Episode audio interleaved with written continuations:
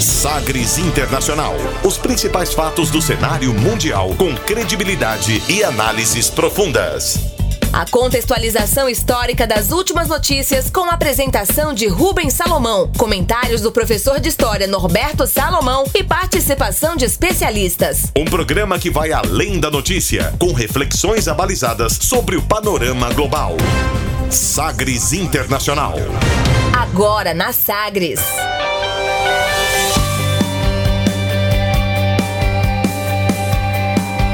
Olá, seja muito bem-vindo à 31ª edição do Sagres Internacional. Eu sou Rubens Salomão e a partir de agora com você, ouvinte Sagres, os fatos precisos e análises credenciadas sobre os principais temas mundiais.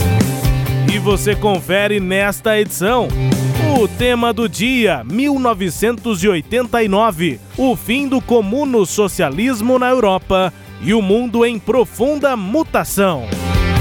Líderes mundiais pressionam Brasil e pedem solução para incêndios na Amazônia.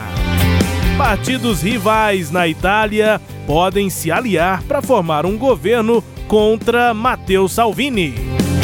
Escassez de remédios assola a Venezuela enquanto segue o impasse sobre ajuda humanitária internacional. A Coreia do Norte volta a disparar projéteis no mar do Japão e ainda a música mais tocada nas paradas da Alemanha.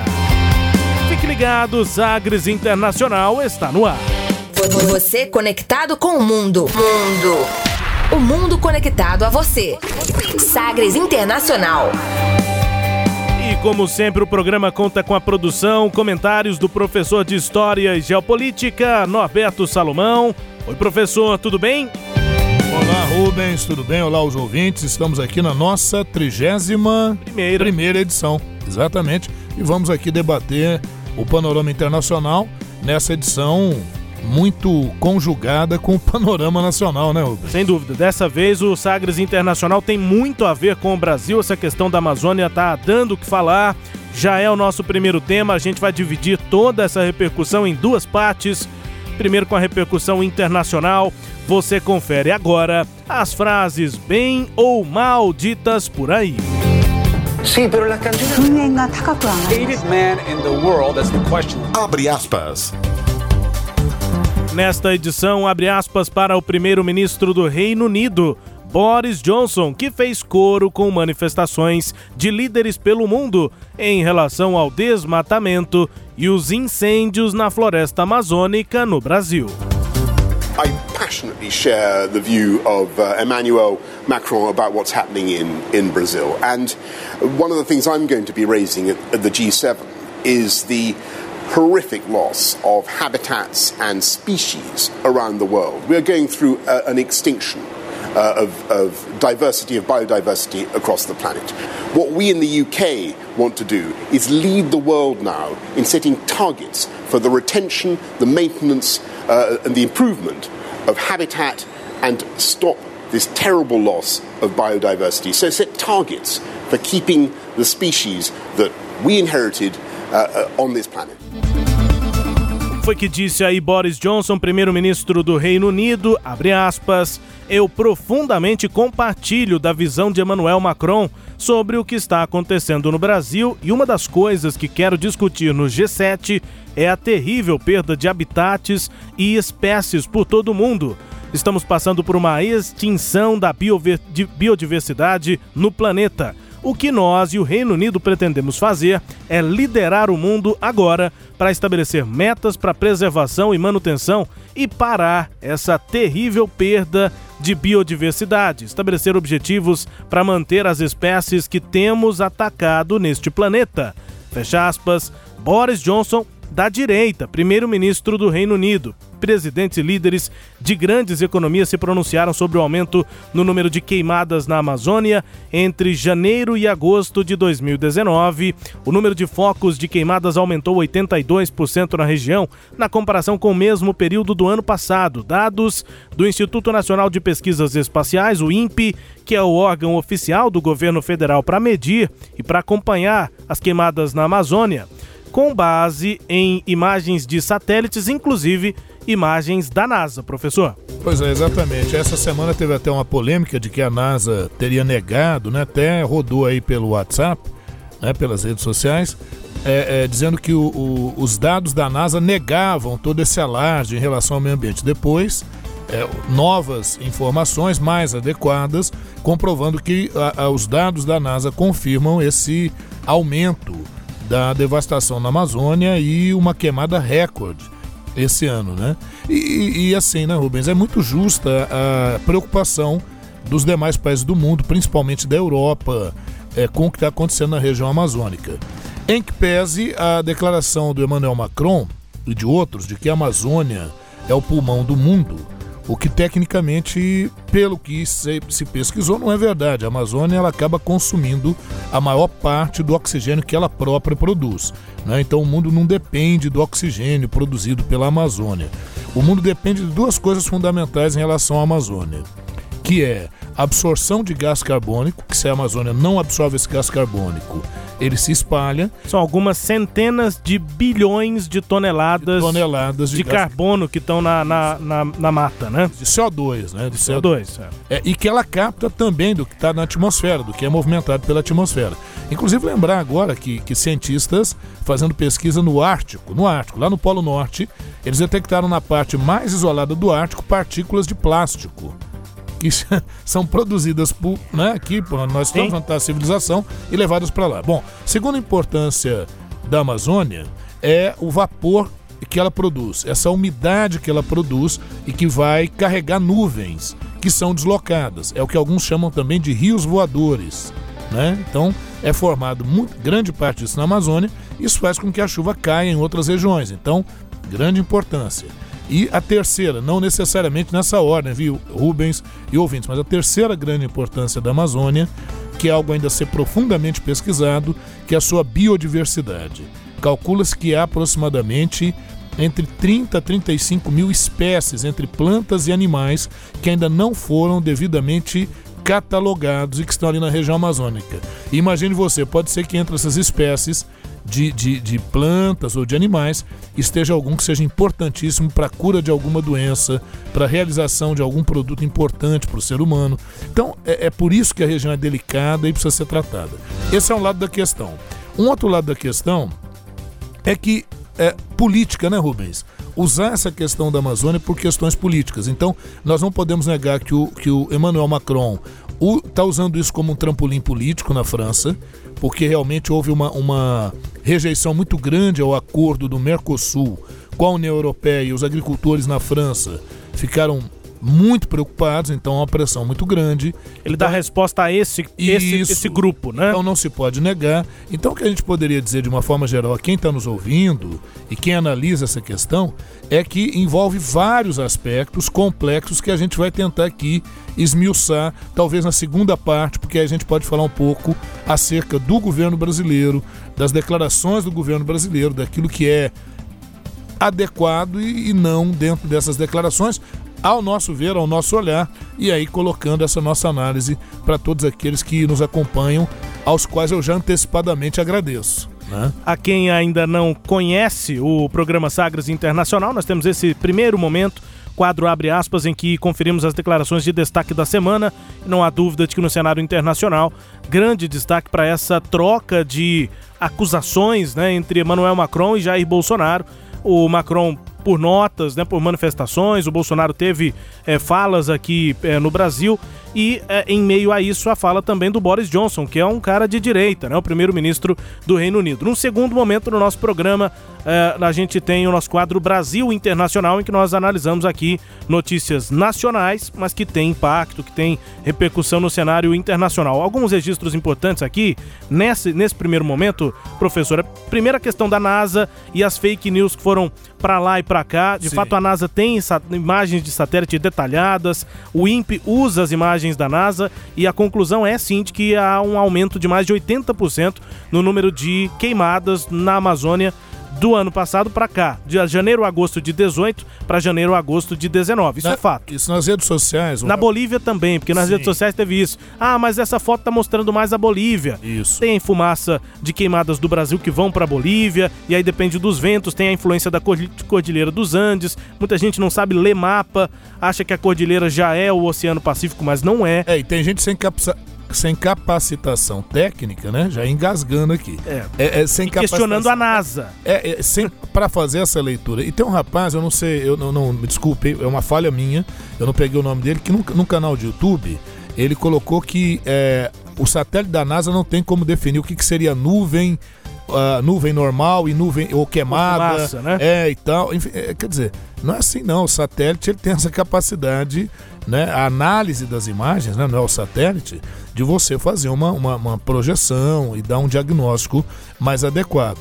Né? Não significa dizer que isso não possa ser questionado, claro que pode, mas tem que ser questionado com base científica e não pelo que eu acho, né? o que você acha, o que qualquer um acha. Né? Outro registro importante são os protestos pelo mundo em relação à questão da Amazônia, né? Essa é uma pauta que a gente tem é, retomado aqui no Sagres Internacional. Em vários momentos, as manifestações com pauta ambiental ganham grande repercussão. E nesse caso, no mundo inteiro, manifestações em relação à Amazônia, citando aqui algumas cidades, né? Mumbai na Índia, Paris na França, Berna na Suíça, Amsterdã na Holanda, Dublin na Irlanda, Madrid, Barcelona na Espanha, também na cidade de Luxemburgo, mas Londres eh, também, ah, consulado brasileiro em Genebra na Suíça, Nápoles na Itália, Nova York, Miami nos Estados Unidos, enfim, vários e vários protestos pelo mundo motivados por essa questão, imagens eh, das queimadas aqui na Amazônia. É, Rubens, e ainda em tempo, veja, o, o presidente Jair Bolsonaro tem como seu grande aliado Donald Trump.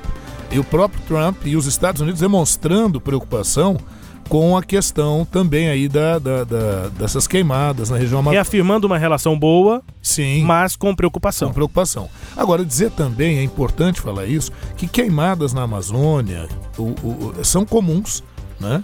É bem verdade que essa tem uma extensão considerável, mas é comum que isso ocorra, tá? Roda também pela internet um senhor, se diz médico, não dá pra gente saber disso, de Rondônia, é, dizendo que ele sempre morou ali, que ele conhece aquele lugar e que já teve até incêndios piores e tal.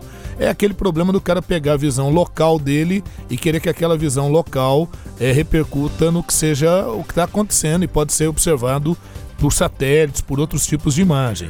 Isso roda pelas redes sociais, como quem diz que bobagem e tal, né? Então daqui a pouco vai ter gente começando a falar, pode deixar queimar, não tem problema. É, exato. Ou como exato. pessoas lançavam produtos no mar, no oceano, dizendo: Pô, o oceano é grande, você acha que um tantinho de coisa que a gente tá jogando lá vai poluir o oceano?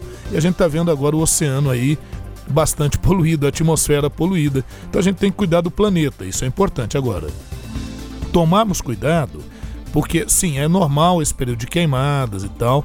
A- a- o problema não é esse, né, Rubens? Como nós já estamos falando aqui pro ouvinte, o problema não é só esse, né? Não é nem que o problema não seja esse. Ele não é só esse, né? E também não se pode dizer, ah, tá tendo queimada porque a culpa é do presidente Bolsonaro. Mas como nós já falamos aqui, no segundo momento nós vamos colocar, vamos discutir isso um pouco mais, mas é bom antecipar o seguinte: a questão não é simplesmente essa, a questão são as declarações que já foram feitas anteriormente sobre o meio ambiente, né? algumas bem recentes, envolvendo aquele auxílio é, é, é, dado por Alemanha e Noruega, O fundo da né, o Amazônia. Fundo da Amazônia, é, declarações do ministro do Meio Ambiente, atuação do ministro do Meio Ambiente no Brasil, que não são nada recomendáveis. Então, tudo isso gera um quadro muito complexo que a gente pode analisar com mais tranquilidade. E ainda em tempo, se você me permite. Ah, vamos, vamos sim, sim, prosseguir sim. no, no- Diga. Ainda em tempo, você me permitir, aí é um pouco fora da, da- da nossa questão aqui. Por onde eu caminhei, viu, Rubens? Muitos elogios ao nosso programa passado, à nossa edição passada, sobre os 50 anos de Woodstock. E aí eu queria até te perguntar como é que quem não viu, não, não não assistiu, não, não- não ouviu o programa ah, da vez passada, como é que teria acesso a ele e a outras edições do nosso Sagres Internacional. Dois caminhos rápidos, né? O nosso site, aqui o portal da Sagres, sagresonline.com.br e aí lá você encontra já uma guia com os áudios aqui da Sagres, os podcasts da Sagres, nosso programa se torna um podcast. Então no sagresonline.com.br tem um caminho bem rápido já na página Quando eu entro inicial na página, aparece ali, aí eu vou onde? Onde é que eu podcasts. Podcast. Podcasts. E Lá você tem a encontra relação. as listas, Sagres, né? E aí tem uma lista com as nossas edições todas aqui do Sagres Internacional. A de Woodstock foi a edição número 30. E também no soundcloud.com barra Sagres 730. SoundCloud, nuvem de som, soundcloud.com barra Sagres 730, estamos por lá também. Ok. Questão da Amazônia volta à nossa pauta agora. Temos o nosso tema do dia. Navegando pelos mares da informação. Sagres Internacional.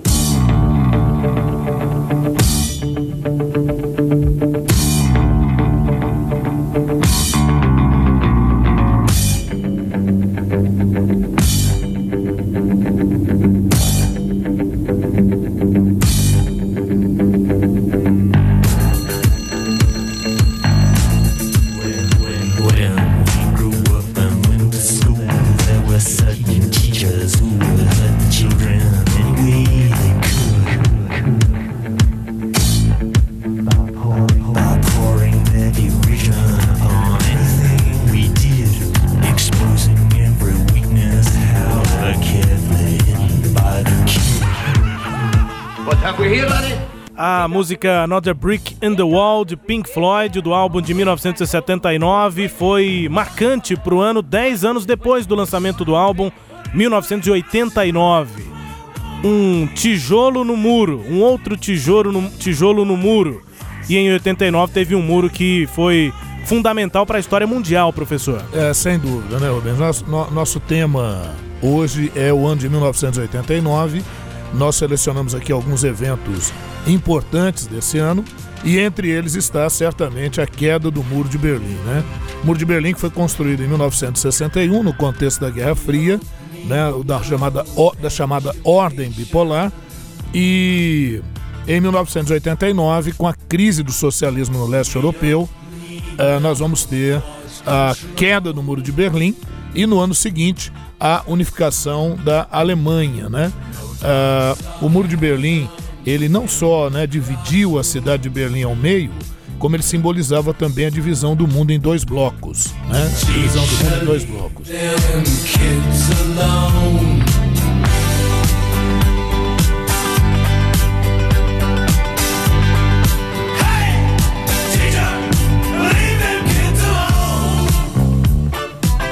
Para registrar aqui, professor, ainda ouvindo Another Brick in the Wall, para falar de Muro de Berlim, em 89 houve essa definição, mas em 87 esteve lá em Berlim, no aniversário de 750 anos da cidade, dia 12 de junho de 1987, Berlim Ocidental, na Alemanha, estava lá em frente ao portão de Brandemburgo, o diante inclusive do líder soviético Mikhail Gorbachev, os governantes locais, presidente dos Estados Unidos Ronald Reagan fez um discurso que não teve lá tanta repercussão na época, mas que foi marcante para a história. Dois anos antes dessa definição, Ronald Reagan discursou em frente ao, uh, ao uh, Muro de Berlim. Você confere agora um trecho desse discurso que entrou para a história. Behind me stands a wall that encircles the free sectors of this city. part of a vast system of barriers that divides the entire continent of Europe, still an instrument to impose upon ordinary men and women the will of a totalitarian state. Yet it is here in Berlin where the wall emerges most clearly. Today I say, as long as this gate is closed, as long as this scar of a wall is permitted to stand, It is not the German question alone that remains open, but the question of freedom for all mankind.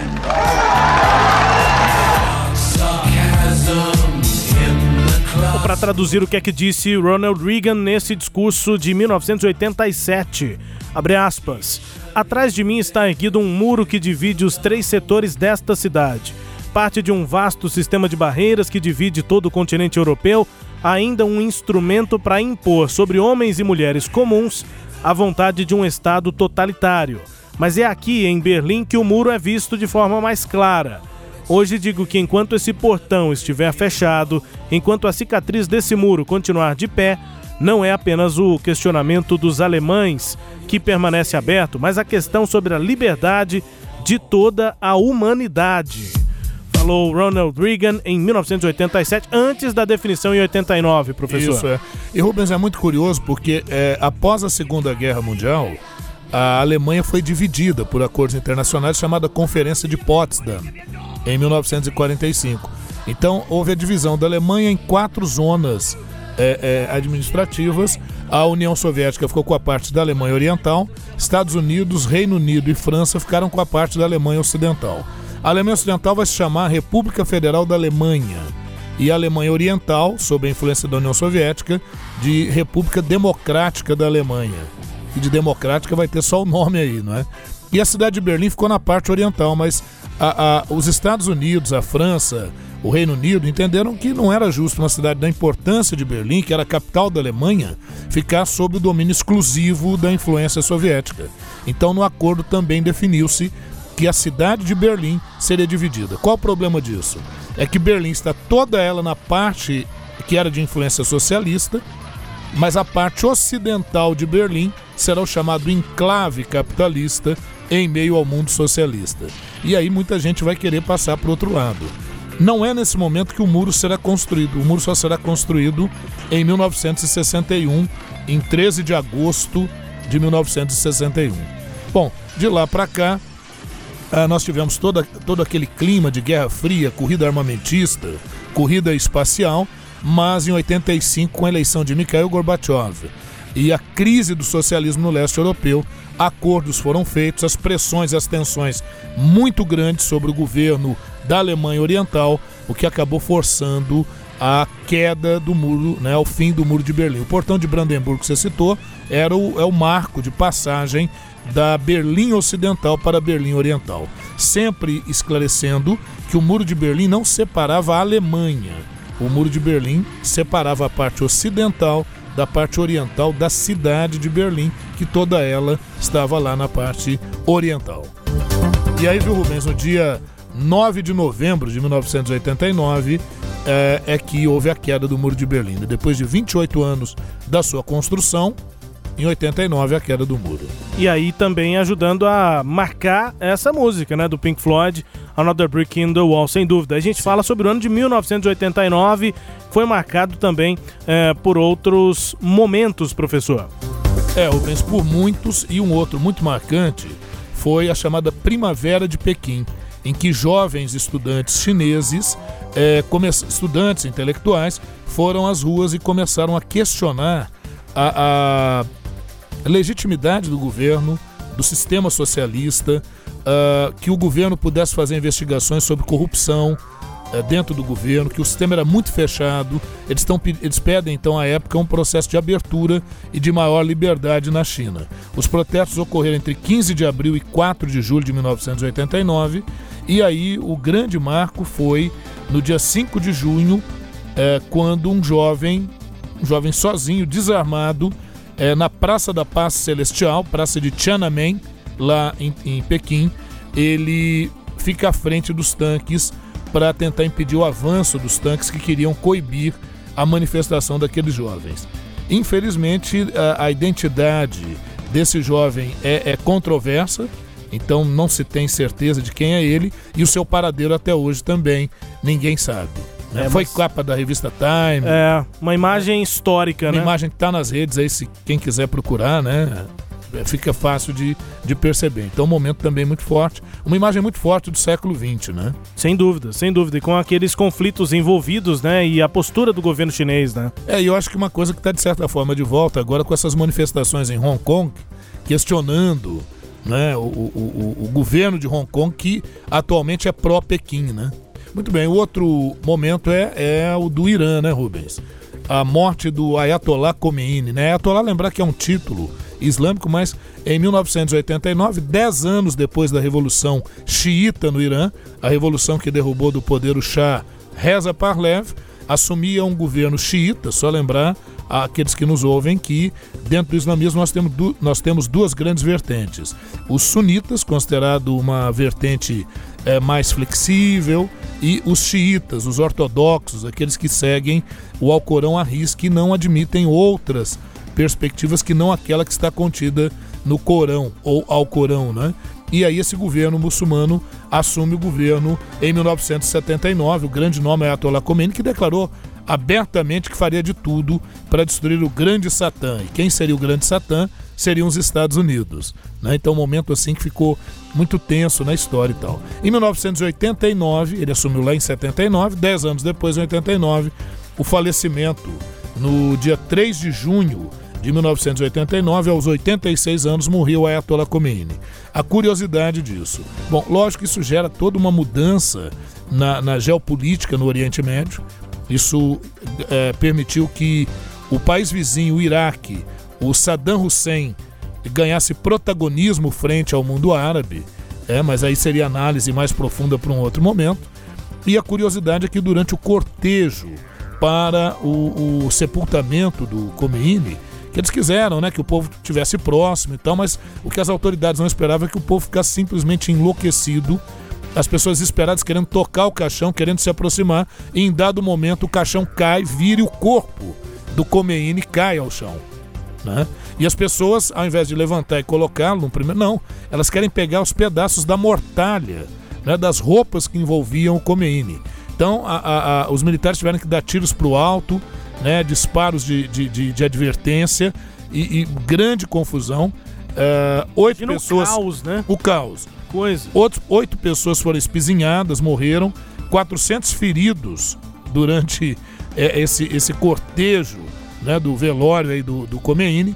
E, e, o horário de sepultamento teve que ser adiado em seis horas. Um helicóptero teve que baixar, inclusive perigosamente, porque aquelas hélices poderiam ter atingido alguém. O corpo do Khomeini foi colocado lá dentro e só assim ele pôde depois ser, ser sepultado, seis horas depois do que seria previsto para o seu sepultamento. Coisa, que história, né? Que relação entre o povo e o, e o Khomeini por lá, né? Sem impressionante, impressionante. Isso, e a memória ainda é muito grande disso. Quem o substituiu foi o Ayatollah Khamenei que aí a história seguiu, nós já inclusive tratamos sobre Sim. isso aqui em programas anteriores. Fizemos um programa só, assim, um tema do dia só sobre o Irã. Exatamente. E olha, é, sobre a Pérsia, né? E aí no, no ano de 1989, professor, algo que está tão presente no, no, nas nossas vidas hoje, surgiu, né? É, essa eu fiz questão de trazer também. O www. É, na verdade, assim, Rubens, o ano de 89 é a internet no Brasil. Ah, tá. Feita a internet no Brasil. A internet ela foi criada em 1969, então ela está completando esse ano 50 anos, né? Então a cinquentona, com o nome de ARPANET, né? lá nos Estados Unidos que ela surgiu. E a princípio envolve, eh, foi um professor da Universidade da Califórnia, com o seu amigo da Universidade de Stanford, que eh, recebeu o primeiro e-mail da história, isso em 69. Isso era para uso acadêmico, de cientistas e uso militar, né?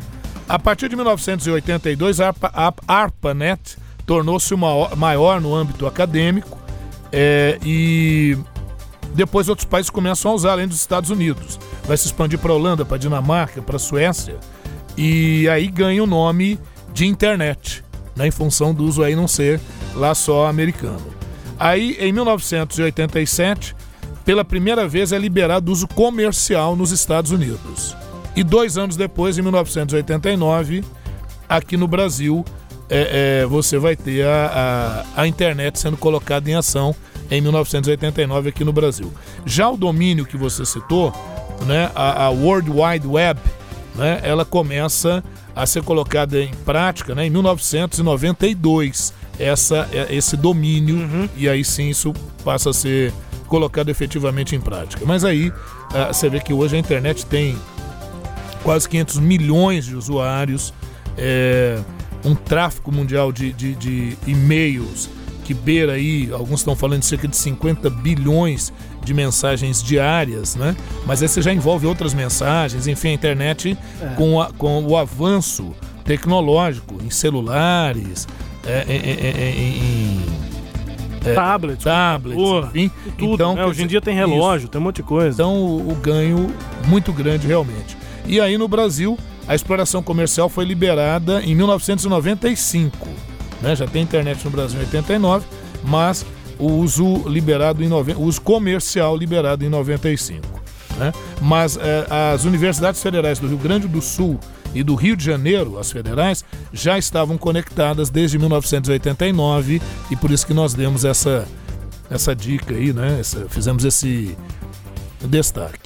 Pois é, e quem está nos acompanhando aqui nesse tema do dia, é, voltando no tempo até 1989, com a queda do Muro de Berlim, a morte de, do Ayatollah, Ayatollah Khomeini e com criação da internet, enfim, Praça é, Celestial lá é, na China.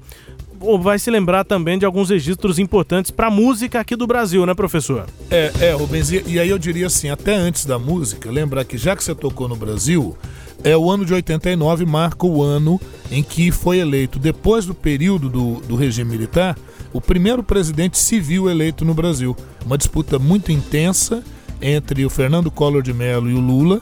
Fernando, Fernando Collor de Mello ganhou as eleições no segundo turno.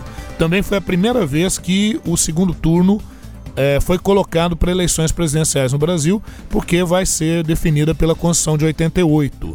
Então a Constituição de 88 colocada em prática aí nessas eleições que elegeram Fernando Collor de Mello em 89. Polarização política na época, né? Ah, Como hoje, né? Isso.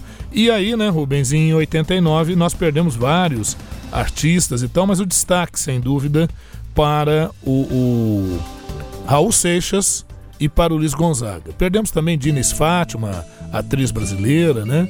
Mas esses, essas duas perdas mais marcantes, que são nomes mais conhecidos. Então está completando esse ano 30 anos da morte do Raulzito e 30 anos a morte do Luiz Gonzaga.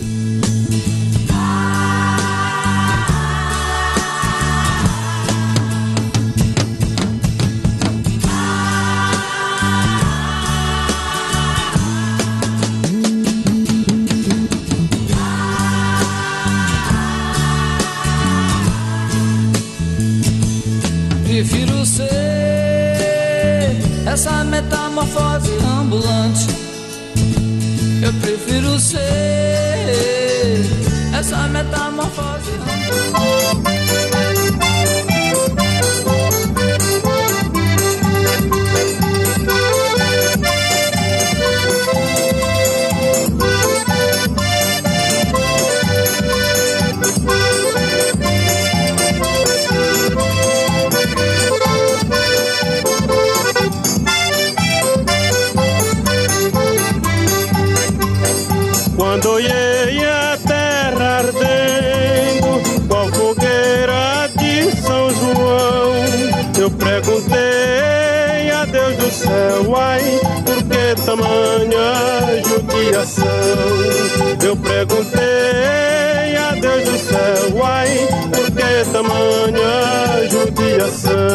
Rei do Baião, professor. Pois é, Rubens, eu tava lembrando aqui, né? O, a, a, alcunha de cada um deles, né? O Raul Seixas, o maluco beleza, e o Luiz Gonzaga, o rei do Baião, né? É. Sensacional. É isso, então assim, é, há 30 anos, né?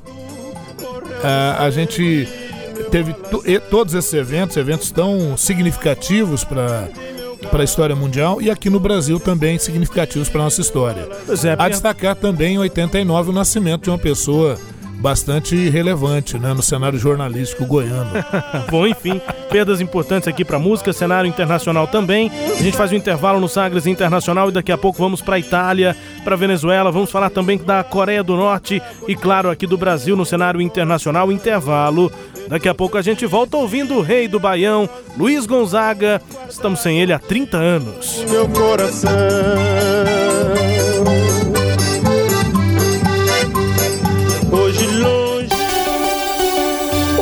aplicativo novo da Sagres atingiu a marca de 20 mil downloads. Lá você pode ouvir a Rádio Sagres e assistir o conteúdo da Sagres TV, assistir os melhores lances das rodadas e ficar por dentro de todas as novidades do seu clube do coração. Vá até a sua loja e digite Sagres, o ícone com S, S de Sagres, o seu aplicativo, disponível para Android e iOS. Rádio Sagres, um novo jeito de fazer futebol. Estágio é com o IPAC. IPAC é com PH. Inovação, instituição de ensino na gestão direta dos contratos de estágio. ipac.org.br 62 3931 6300.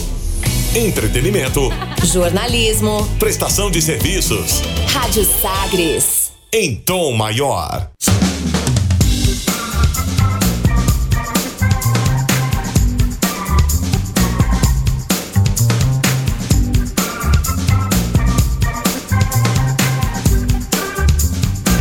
De volta com Sagres Internacional na minha apresentação Rubens Salomão com os comentários do professor Norberto Salomão e a partir de agora para girar as informações pelo mundo.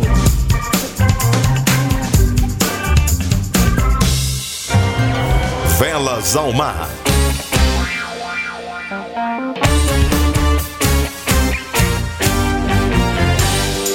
Começa registrando informações aqui na Itália depois da renúncia né, do então primeiro-ministro italiano Giuseppe Conte. Ele deixou o cargo depois de acusar o ministro de interior do país, Matteo Salvini, de colocar o seu partido, a Liga, antes das necessidades da Itália. Renúncia de Giuseppe Conte e a partir daí conversas políticas lá na Itália. O primeiro dia de conversas entre o partido chamado Anti-Establishment Movimento Cinco Estrelas e o Partido Democrático, que é de centro-esquerda, terminou com os dois lados anunciando avanços nas negociações, o que abre a possibilidade para a formação de um novo governo na Itália. O Partido Democrático disse aceitar com condições a exigência principal do Movimento Cinco Estrelas, que é a redução de integrantes do parlamento. O partido antissistema quer diminuir a quantidade de parlamentares dos atuais 945 para 600. Em compensação, o PD, como é tradicionalmente conhecido, né, o Partido Democrático, é, que se opõe a uma reforma no parlamento, disse que só vai considerar a redução se ela fizer parte de uma reforma institucional mais ampla e em um processo longo. Emissários das duas siglas dos dois partidos disseram haver motivo para se acreditar que uma coalizão pode ser formada eventualmente, mas que as decisões finais vão depender dos líderes. Os mercados financeiros se animaram com a esperança de um acordo, mas é uma certa instabilidade política lá na Itália. É, a Itália, não é, Rubens? Não é conhecida, a Itália, a França não são conhecidos por estabilidade política. Lá realmente a coisa tem, apesar de estar na Europa, né? As pessoas têm aquela coisa que a Europa é organizada e tal. É organizada, mas tem questões políticas realmente complicadas. E na Itália, veja você, né? É, isso tudo que você citou muito bem aí ocorreu justamente na véspera da votação para o orçamento italiano de 2020. Então aí que a coisa fica um pouco mais complicada. Então a, a, a saída do primeiro-ministro, é, o Matteo Salvini, que é o ministro do interior, que tem grande, é o grande articulador na política italiana hoje, mas ele perde um pouco de força, porque ele acreditou que com a queda do primeiro-ministro, isso geraria crise dentro do parlamento, porque não haveria número suficiente para eleger um novo primeiro-ministro e fatalmente teria que fazer uma nova eleição para o parlamento. Só que o que o Salvini não contava é que o, o, o, movimento Cinco Estrelas, que antes era seu aliado, era aliado da Liga, o partido do Matteo Salvini, é, é, não imaginava que esse, esse grupo é, se aliaria ao Partido Democrático, que é de centro-esquerda. E essa aliança em ocorrendo, não haverá necessidade de eleições parlamentares nesse momento e vai se eleger um novo primeiro-ministro. A preocupação do Matteo Salvini é ser esse primeiro-ministro, representar uma oposição às suas posições, né? que é o que pode acontecer. O mercado deu uma animadinha porque isso talvez garantiria uma relativa estabilidade política na Itália e talvez a agilidade na aprovação do orçamento para 2020, porque quanto mais isso demorar, mais isso complica as projeções econômicas para o próximo exercício.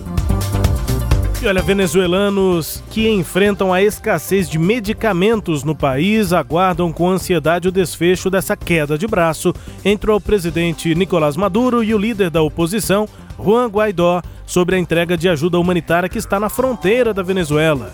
Pacientes e profissionais da área de saúde relatam uma situação crítica do sistema de saúde, alvo de sanções internacionais. O governo Maduro compra remédios no exterior e bloqueia a entrada dessa ajuda. A doença crônica que atinge o intestino provoca várias complicações caso não receba tratamento adequado, como perda de peso e aparecimento de feridas pelo corpo. Muitas vezes doenças podem parecer simples, mas sem um tratamento minimamente adequado, as coisas se complicam muito. A crise econômica enfrentada pela indústria farmacêutica lá na Venezuela explica em parte o problema nas prateleiras vazias nas farmácias, em um contexto de inflação galopante que superou simplesmente 1 milhão por cento em 2018 e de desvalorização da moeda local, o Bolívar, ah, os laboratórios não conseguem comprar matérias-primas e atualmente trabalham em média com cerca de apenas 30% da capacidade instalada. Informação da Câmara da Indústria Farmacêutica da Venezuela. A situação é de crise humanitária seguida, né? Con É, é aquilo que- constante. né? Isso, é aquilo que a gente já falou até em outros programas, né, Rubens? Os dois locais de crise humanitária profunda e visíveis pra gente, né? Porque lógico que você tem lugares na África, em outras áreas da Ásia, mas o que está mais em pauta nesse momento é a Síria e a Venezuela. E eu te diria que o caso da Venezuela realmente é catastrófico, em grande parte porque a economia venezuelana é, vem sido asfixiada pela, pelos embargos dos Estados Unidos, então isso impede qualquer possibilidade de, de haver uma abertura ali na Venezuela nesse momento. Né? E de outro lado, a radicalização do governo Nicolás Maduro.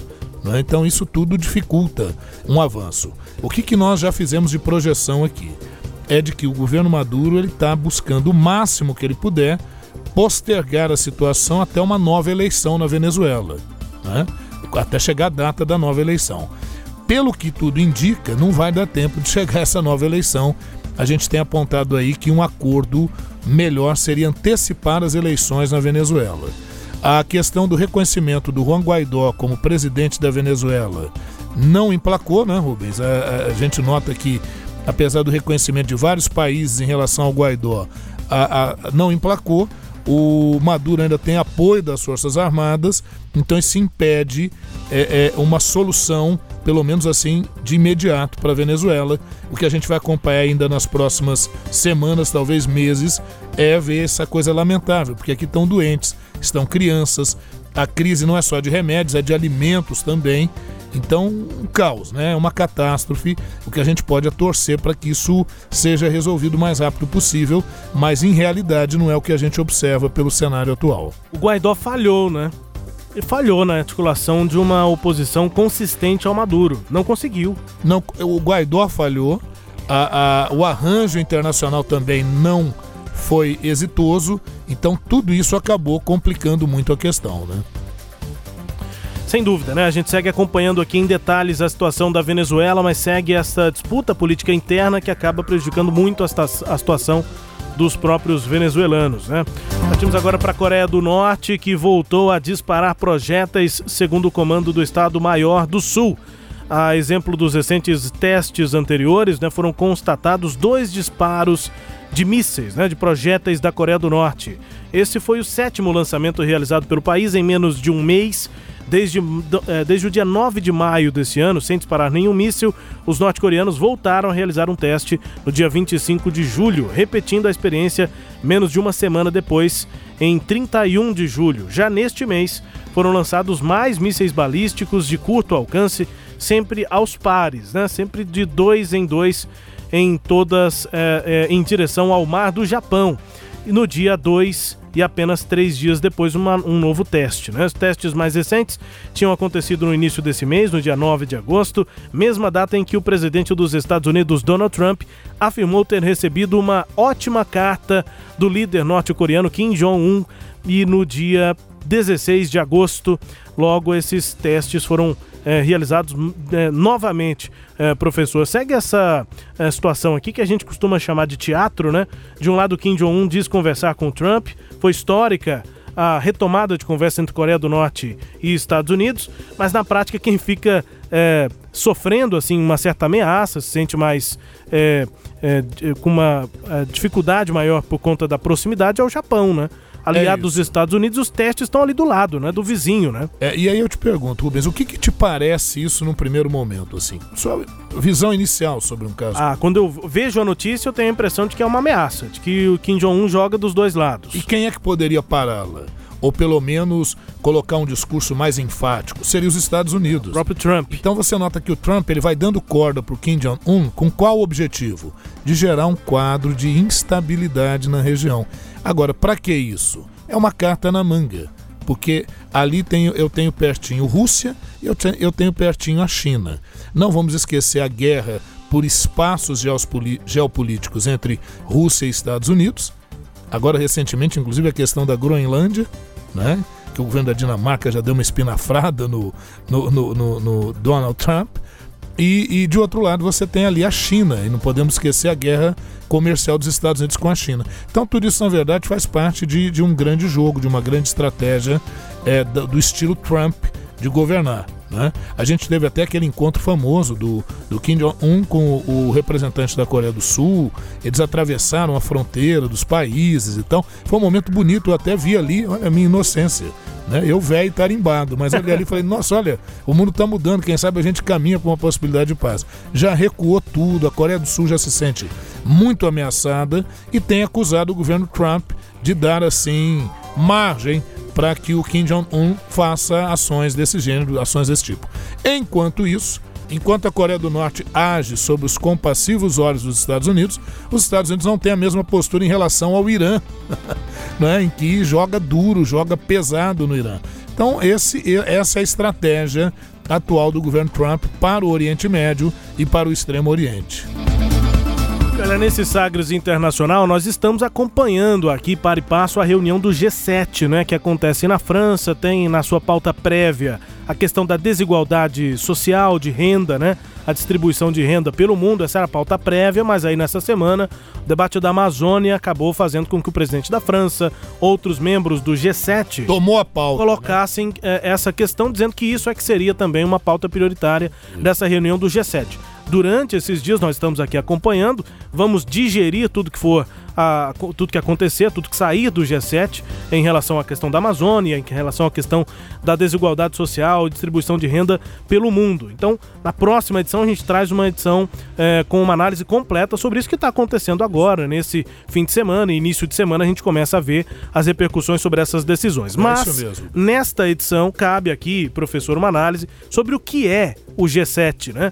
Palco de construção de consenso sobre questões econômicas e geopolíticas desde 1975, a cúpula do G7, que é o clube de países ricos, chega agora então à sua 45ª edição em uma certa crise de identidade, é como muita gente analisa pelo mundo. A agenda doméstica devora qualquer vislumbre de concertação dos países participantes em torno de soluções para esses dilemas globais. Né? Estados Unidos, Reino Unido, Alemanha, França, Itália, Japão e Canadá andam ensimesmados. Ensimesmados, é isso aí. Ensimesmados. Entregues a certas turbulências internas, de várias, é, de, de, com critérios extremamente diferentes, mas com é, os países focados muito mais nas suas questões internas. É, e agora, lá nessa reunião que acontece no sul da França, em Biarritz, talvez só a resposta aos incêndios aqui na Amazônia seja capaz de congregar os sócios desse grupo em torno de um foco comum ainda que o retrospecto ambiental do presidente dos Estados Unidos, Donald Trump, não tem jeito. Desde a criação do G7, os Estados Unidos dão certo um tom é, do que sai do G7 e a, aparência, a aparente simpatia dele, do Trump, ao Bolsonaro, né, sugiram que os americanos não subscrevam reprimendas aqui ao Brasil, enfim, a gente tem que acompanhar o que vai acontecer. Mas, no geral, esse G7 atual, desde a criação de 75 para cá, parece que eles estão ali com aquele ditado farinha pouca, meu pirão primeiro. Isso. Os países estão muito mais pensando nas suas si, próprias questões. E o Trump tem essa postura de ter eh, conversas bilaterais, Sim. menos de grupo. É de porque bloco. ele é antissistema, ele é anti-establishment. Então quem é anti-establishment é contra a globalização, é, entidades multilaterais, né? Então preferem essa coisa mais bilateral. E muita gente brincando, criticando, dizendo que o G7 hoje está mais pro clube do chá das 5 do que para tomar qualquer decisão mais efetiva. Você encontra seus amigos, toma um chá, fala de amenidade. Isso. Você tá rico? Tô. E você? Ah, eu também, também então. É, e fica por isso mesmo, né? Isso. Bom, vamos acompanhar, a gente segue acompanhando, mas é, é, esse é o cenário atual do G7 criado lá em 1975 aqui no nosso giro de informações, também com as informações do Brasil. O Ernesto nos convidou. Brasil Internacional. Os brasileiros que fizerem uma viagem de turismo, negócios, para cuidar dos médicos ou simplesmente precisarem de uma conexão na Europa vão precisar de uma nova permissão da União Europeia. Além do Brasil, outros 14 países aqui da América Latina estão na lista desse novo requisito, que o bloco europeu insiste em dizer que não é um visto, mas que vai entrar em vigor no final de 2021, depois de ter sido aprovado pelo Parlamento e pelo Conselho Europeu. É o chamado Sistema Europeu de Informações e Autorizações de Viagens. a uma autorização que os viajantes devem processar eletronicamente ao fazer seus planos de viagem para o chamado espaço Schengen.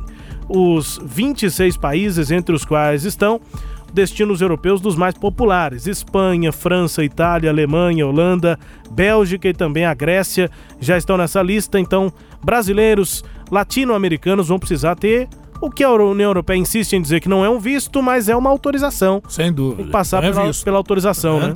É claro. Na prática é, né? E a gente já comentou isso aqui, inclusive sobre o espaço Schengen, que é o acordo de, de circulação de pessoas na Europa. Já há restrições e tem aquele valor, né, calção, que você tem que levar, apresentar, caso você fique doente, caso você morra lá para fazer o traslado do corpo. Então é, não é tão simples assim você entrar na Europa, não. É, e agora aperta mais um pouquinho a coisa. Exato. É lógico que tudo isso está em- em- envolto eh, na questão das migrações, porque as projeções é de que mais migrações vão ocorrer em direção à Europa. Só para você ter uma ideia, a gente tem crise na Síria, a gente tem crise na África, a gente tem crise em outros países da Ásia. É, é, essas questões da Coreia do Norte se avançarem, você pode ter certeza que muita gente vai querer se deslocar da Coreia do Sul para outros lugares, né? E, e a questão da Ucrânia, então né, a coisa é, é- é bem, bem, bem ampla é- e preocupante para a Europa, né? principalmente para a parte, para a parte ocidental da Europa. Aqui com as notícias do Brasil, além dessa questão junto à União Europeia, né, para quem quer viajar para lá a partir do final de 2021, portanto, esse, essa espécie de visto, né, para países da União Europeia. Mas olha, o ministro das Relações Exteriores, Ernesto Araújo, agradeceu a mensagem de apoio recebida pelo Twitter do ministro das Relações Exteriores e da Inteligência de Israel, é o ministro Israel Katz. Abre aspas. Sob a liderança de Jair Bolsonaro e Benjamin Netanyahu, seguimos firmes na parceria Brasil-Israel, conscientes de nossas responsabilidades, defendendo nossos valores com soberania. Fecha aspas. Foi o que disse o ministro brasileiro também pelo Twitter. O ministro israelense escreveu que o governo israelense oferece todo o apoio ao governo de Bolsonaro e ao povo brasileiro. Aspas. Esse é um momento para oferecer toda a ajuda necessária ao Brasil e não de críticas. Fecha aspas, disse o ministro em referência à repercussão internacional em torno das queimadas aqui na Amazônia.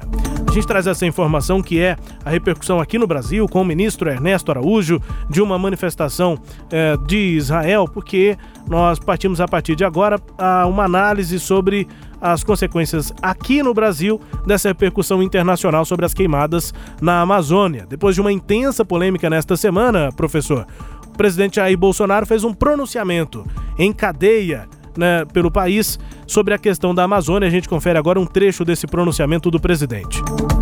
Devido à minha formação militar e à minha trajetória como homem público, tenho profundo amor e respeito pela Amazônia.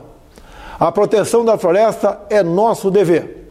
Estamos cientes disso e atuando para combater o desmatamento ilegal e quaisquer outras atividades criminosas que coloquem a nossa Amazônia em risco. É preciso lembrar que naquela região vivem mais de 20 milhões de brasileiros, que há anos aguardam dinamismo econômico proporcional às riquezas ali existentes. Para proteger a Amazônia, não bastam operações de fiscalização, comando e controle. É preciso dar oportunidade a toda essa população para que se desenvolva junto com o restante do país. Bom, é a avaliação aí do presidente Bolsonaro nesse pronunciamento. Durante a semana ele foi tendo mudanças né, no tom do seu discurso em relação à Amazônia, diante da repercussão que vinha de fora. Países e líderes internacionais que têm uma certa proximidade no espectro político com o Bolsonaro, políticos de direita, inclusive, eh, se compadecendo muito mais do que o presidente do Brasil com a situação da Amazônia. Foi o caso do Boris Johnson, do próprio Donald Trump, no momento ali no início da semana em que o Bolsonaro falava muito mais eh, sobre eh, o quanto os países europeus o- o- não fizeram preservação das suas próprias matas, e eles que cuidem lá deles, a Alemanha cuide eh, da- das matas da Alemanha, a França e assim sucessi- su- consequente- conse- eh, sucessivamente, né? De lá para cá, as reações foram sendo ainda mais intensas e o presidente acabou mudando eh, esse discurso, dizendo que ama a Amazônia, que vê valor sim na Amazônia, mas eh, ao mesmo tempo ele mantém um discurso que é, no mínimo, controverso, né, professor? De falar principalmente, ou focar no desenvolvimento econômico da região, que são 20 milhões de brasileiros que urgem por um desenvolvimento econômico. Ele já falou de levar mineradora para o meio da Amazônia, porque embaixo, né, no, no subterrâneo da Amazônia, tem muitos bens aí eh, de, de minérios. Enfim, são atividades que é, exploram demais a natureza e o presidente faz ainda essa defesa, acabou de fazer, diz que ah, o desenvolvimento econômico da Amazônia também tem que ser uma prioridade, não só a preservação lá do meio É. ambiente. Rubens, você sabe que analisar o discurso do Bolsonaro, ainda mais quando trata de temas assim delicados, é muito complicado, porque ele vai entrando em contradições profundas e às vezes quando ele percebe isso, ele sai com declarações, é, muitas, algumas até levianas, né? Quando ele falou que ONGs é, possivelmente teriam sido isso. responsáveis. Foi quando começou É, a polêmica intensamente. Pelo, pelo incêndio e tal. Então, ele afirma coisas para as quais ele não tem prova nenhuma, não há consistência. Isso é complicado. Por outro lado, ele faz afirmações que sim, são, são pertinentes. Por exemplo, quando ele fala que é importante garantir a soberania do Brasil e que nós não temos que nos render a pressões internacionais, que o Brasil é que é o responsável por lidar com a Amazônia. Tá certo, é bom lembrar que a Amazônia não é só do Brasil, outros países vizinhos também envolvem a região da Amazônia, então já dá para ver que o esforço não é de um só. É, segunda coisa, ele fala da questão da fiscalização. É, então não bate, porque a, fiscal- a fiscalização diminuiu. Quantidade de multas Está vendo desmatamento isso, ilegal está caiu. vendo um sucateamento da fiscalização. Outra coisa, desde o início da campanha, ele, ele faz um claro discurso é, é, de- a respeito do agronegócio, né, que o meio ambiente, essas leis de meio ambiente, elas atrapalhariam o agronegócio. Quando a Cátia Abreu e o próprio Mário Blage, que, que são do agronegócio... Blairo Maggi, né? Blairo Maggi, perdão. Estão preocupados com, com, com a política que o governo vem adotando. Depois o, O Maggi é um dos maiores produtores de soja do mundo. do mundo. E depois outra coisa, declarações do presidente, por exemplo, alegando que quem gosta de meio ambiente é vegano. É, teve E, isso. enfim, né? e, e a nomeação do ministro do Meio Ambiente, que é o Ricardo Salles, que deve ser uma pessoa muito respeitável, mas que eh, foi condenado em um processo por crime ambiental. E cuja a conduta à frente do Ministério do Meio Ambiente não inspira de forma nenhuma confiabilidade na preservação e nos cuidados com o meio ambiente. Então, na verdade, a questão é a seguinte: é, incêndio na Amazônia, isso já ocorreu em outros momentos. No governo Lula teve pico de incêndio na Amazônia, em governos anteriores teve. A questão é essa condição do incêndio, somada a discursos e práticas do presidente, e a última delas muito recente, que foi negar o auxílio do Fundo Amazônia. Né? Então, veja que uma coisa vai batendo com a outra, e o preocupante é isso, é a perspectiva acerca da preservação do meio ambiente. Ainda dá o que falar, né? A gente vai seguir falando aqui sobre também a repercussão internacional na questão da Amazônia, mas agora é fim de programa. Estamos chegando aqui para a música número 1 um na Alemanha. Não, e, e só, só destacar isso que muita gente fala, ah, então agora o incêndio na Amazônia é culpa do Bolsonaro. Não, se Não, trata não, disso. não. A questão é que as declarações e as práticas que o atual governo tem adotado em relação ao meio ambiente é que deixa essa sensação de instabilidade e de insegurança. Talvez, se o governo pudesse corrigir um pouco o discurso, o discurso deixar de ser menos agressivo e mais eficiente, eu acho que esse tipo de crise é, é, não vai ocorrer. Quer dizer, essa crise ela é absolutamente desnecessária. Vamos então à música mais tocada na Alemanha nesta semana. A dupla de DJ e produtor You Not Us, em parceria com Geniac e o Senex, estão com a música Narcotic. É uma música meio romântica, mas fala também sobre ah, uma certa autoajuda. A gente vai ouvir a música e daqui a pouco eu traduzo, conto também a história dessa dupla You que é uma dupla de DJs lá da Alemanha. Confira a música número 1 um naquele país nesta semana. So you face it with a smile. There is no need to cry for trifles more than this. But you still recall my name and the month it all began. Will you release me with a kiss? I never took that bill against my will. There was a void I had to fill. You, if I would understand that there's nothing in this world that's coming first. The only road I know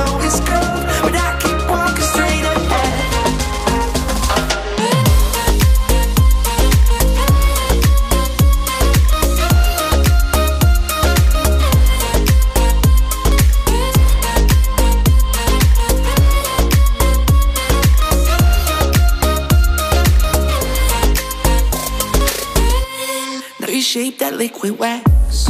Fitted out with greater cracks. Sweet devotion, my delight. É o refrão que tá tocando bastante lá na Alemanha. A tradução aqui, olha só, a letra diz o seguinte: então você enfrenta isso com um sorriso, não há necessidade de chorar. Por um pouco mais do que isso, você ainda se lembra do meu nome? E o mês, tudo e o mês em que tudo começou, você vai me liberar com um beijo? Eu nunca tomei essa conta contra a minha vontade. Havia um vazio que eu tinha que preencher. Você achava que entenderia que não há nada nesse mundo que esteja vindo primeiro. A única estrada que conheço é a curva, mas eu continuo andando em frente. É uma certa sofrência, mas é, tá apaixonado. Apaixonado, claro. Ó, Yunaras é uma dupla formada por um DJ e um produtor lá na Alemanha, o Tobias Bogdan e o Gregor Schan. Eles, em 2015, surgiram com um grande sucesso, fazendo um cover de um cantor chamado Rimon. E eles chegaram com o cover à música número 1 um na Áustria e número 2 na Alemanha. Agora a música deles You Not Us, you Not Us é o nome da dupla de DJs, música Narcotic, eles têm parceria com o Geniac e com o Senex e estão no número 1 um lá na Alemanha nesta semana. Professor, vamos embora? Vamos nessa, Rubens. Obrigado a você, ao Sistema Sagres de Comunicação, aos ouvintes que estão sempre nos acompanhando. Prossigam aí que a gente está sempre de olho no que está acontecendo no cenário nacional e internacional e refletindo sobre esses panoramas. Um abraço e até a próxima. Pessoal, grande abraço, obrigado pela companhia. Até a edição número 32. Até mais.